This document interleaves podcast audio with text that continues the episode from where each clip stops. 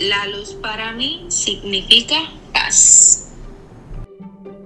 Que luz es vida, luz es energía, luz es calor. Para mí la luz es un parto porque todo comienzo inicia con una señal. Energía, calor, felicidad. Es como como que energía. Y usualmente esa señal es la luz. Es lo que provoca el renacer de las cosas. O el inicio.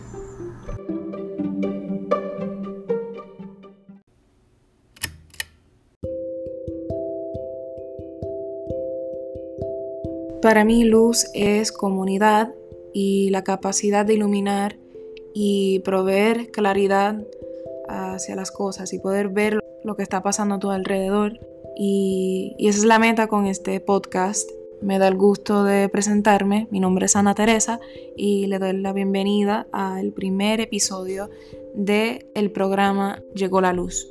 En un inicio, eh, para ser honesta, comencé este podcast a raíz de un proyecto final para una clase que tomé este semestre en línea en la Universidad de Puerto Rico, recinto de Río Piedras, donde actualmente estoy terminando mi bachillerato en escritura creativa.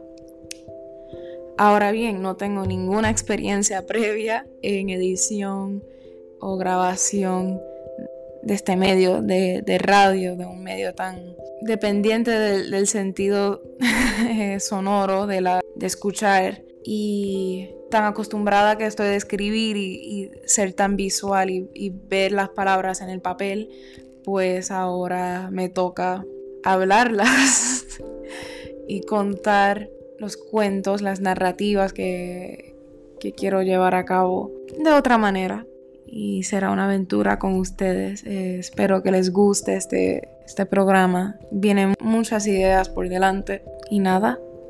Para el primer episodio no tengo a nadie más conmigo, eh, así que seré yo acompañándolos en, en este primer episodio con ustedes.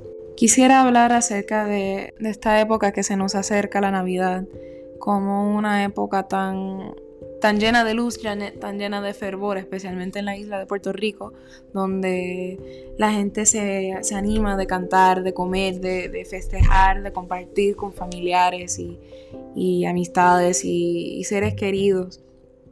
Pero lamentablemente con esto del COVID, pues no, no se va a poder llevar a cabo de la manera que, que acostumbramos. Así que ahora seguir con, con la pantalla y seguir cumpliendo con, con la distancia eh, para así proteger a, la gente que más queremos y evitar enviar a las personas a la sala intensivo cuando ya dentro de un año se han ido demasiadas personas por, por este virus y tenemos que eh, cumplir con nuestra parte para, para ser responsables con esto.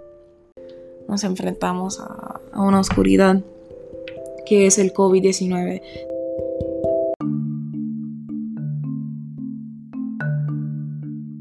Pero eh, a través de la historia de Puerto Rico, el COVID-19 no es la primera barrera, el primer reto social que los puertorriqueños enfrentan como país. Hace más de dos años ya pasó el huracán María. En el año 2017 pasaron dos huracanes. Eh, de hecho, ese mismo año eh, primero pasó Irma, luego dos o tres días, pasaron, pasó un tiempo entre medio y luego vino el gran y famoso huracán María con vientos a 200 millas por hora, eh, destruyó todo, destrucción total y dejó al pueblo de Puerto Rico sin luz por más de tres meses consecutivos.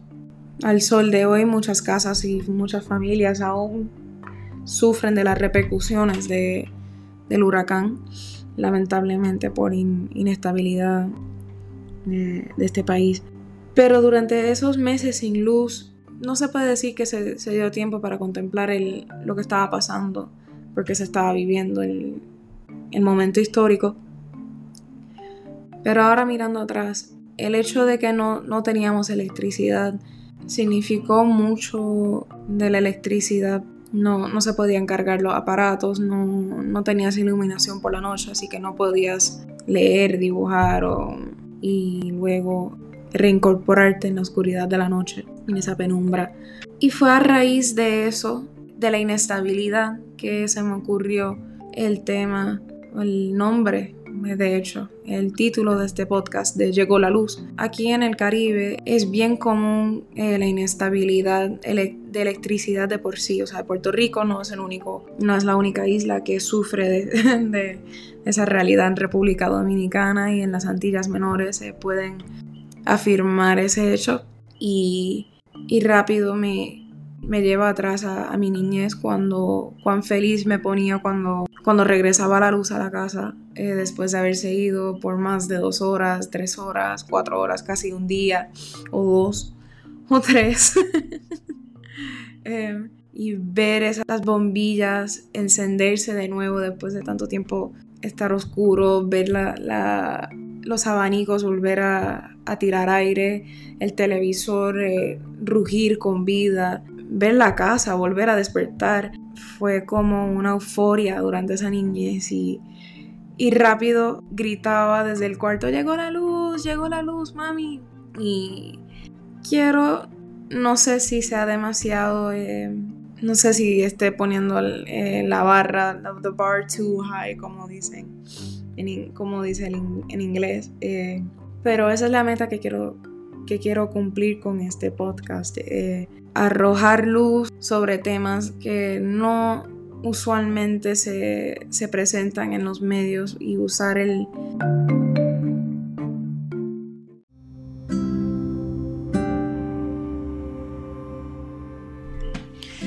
y usar eh, la narrativa, usar las herramientas literarias que conozco eh, a través de mi preparación académica y y de experiencia eh, por, escribir y, y contar cuentos eh, desde esta manera. me encanta cuando, cuando dice Martín Caparrós, el cronista argentino, que em, él entiende que, que la literatura y el periodismo no necesariamente tienen que ser polos opuestos. O sea, él no encuentra, o sea, él no entiende la, la, disposición de, de discernir que, son cosas distintas. Eh, ambas, ambas disciplinas hacen lo mismo.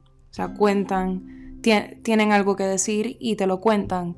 Ahora, la literatura toma un poco más de libertad para contarte esa noticia o ese, tema principal del cuento o, del, de la, o de la narrativa. Em, sí que escogí este medio.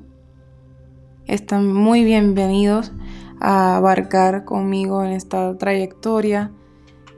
Em, esperen más episodios, más cuentos sobre el Caribe y le acompáñame a llevar luz a, a más personas, a más familias, porque todo el mundo merece eh, tener luz en su vida. Eh, calor, amor, paz, como bien dijeron nuestros compañeros al principio de este episodio introductorio. Eh, con esto quedo. Tengan un buen día o excelente noche y a la próxima. Hasta la próxima.